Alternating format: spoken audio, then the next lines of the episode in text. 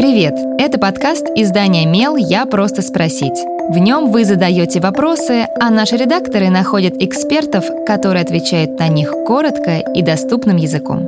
С вами Кристина Бедняк, продюсер и ведущая этого подкаста.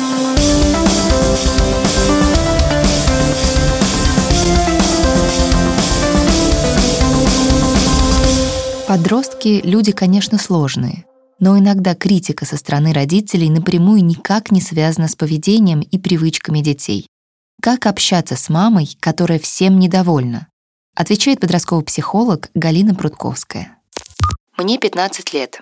Что мне делать, если мама все время меня критикует? Походку, внешность и так далее.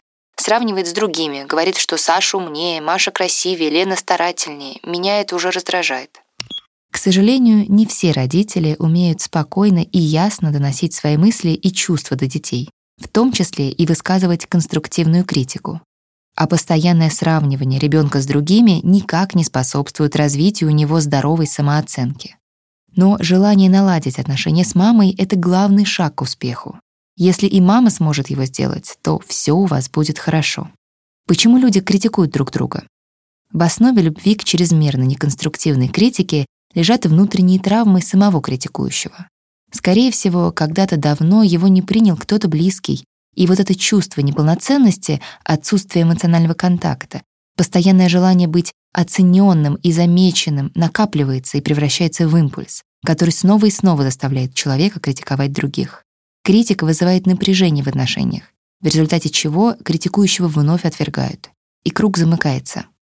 Поняв, что испытывает критикующий человек, его гораздо проще простить. Как выстроить диалог с критикующей мамой? Начните разговор, когда и вы, и она будете к нему готовы. Например, за чашкой чая или во время прогулки. В момент ссоры вы вряд ли сможете спокойно донести свою мысль до собеседника. Разрешите себе свои эмоции. Вы можете злиться или расстраиваться, но главное — говорите об этом. Используйте технику «я-высказывание». Она в принципе полезна при любой коммуникации. Суть метода заключается в том, что вы говорите про себя и про свои чувства, а не про действия другого человека, в данном случае мамы. Если сказать «ты всегда меня критикуешь», это вызовет протестную реакцию. Никто не любит быть плохим. Если же сказать «я очень расстраиваюсь, когда меня с кем-то сравнивают», или я раздражаюсь, когда меня критикуют за то, что я не выбирала внешность, походку и так далее. Это дает собеседнику шанс изменить свое поведение из любви к вам, чтобы избавить вас от неприятных ощущений. Если критика не прекращается, не бойтесь взять тайм-аут. Вы имеете право на передышку, ведь далеко не все родители способны мгновенно взять себя под контроль. Помните, что неконструктивная критика не имеет к вам никакого отношения. Мама проецирует свои травмы на вас и неосознанно пытается снять внутреннее напряжение через колкие замечания в ваш адрес.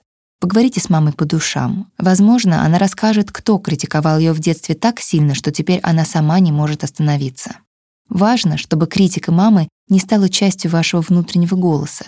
Ведь тогда вы все время будете не дотягивать до идеала. Вероятнее всего, это приведет вас на тот же путь, что и вашу маму. Старайтесь отсеивать неконструктивную критику и взращивать уверенность в собственных силах. Мы не можем изменить своих родителей, а вот отношение к их словам можем. Задавайте свой вопрос Мелу, а редакция найдет того, кто сможет на него ответить. Пишите в наши соцсети или на почту feedback mail.fm. Мы не раскрываем имена, так что вопросы могут быть любыми.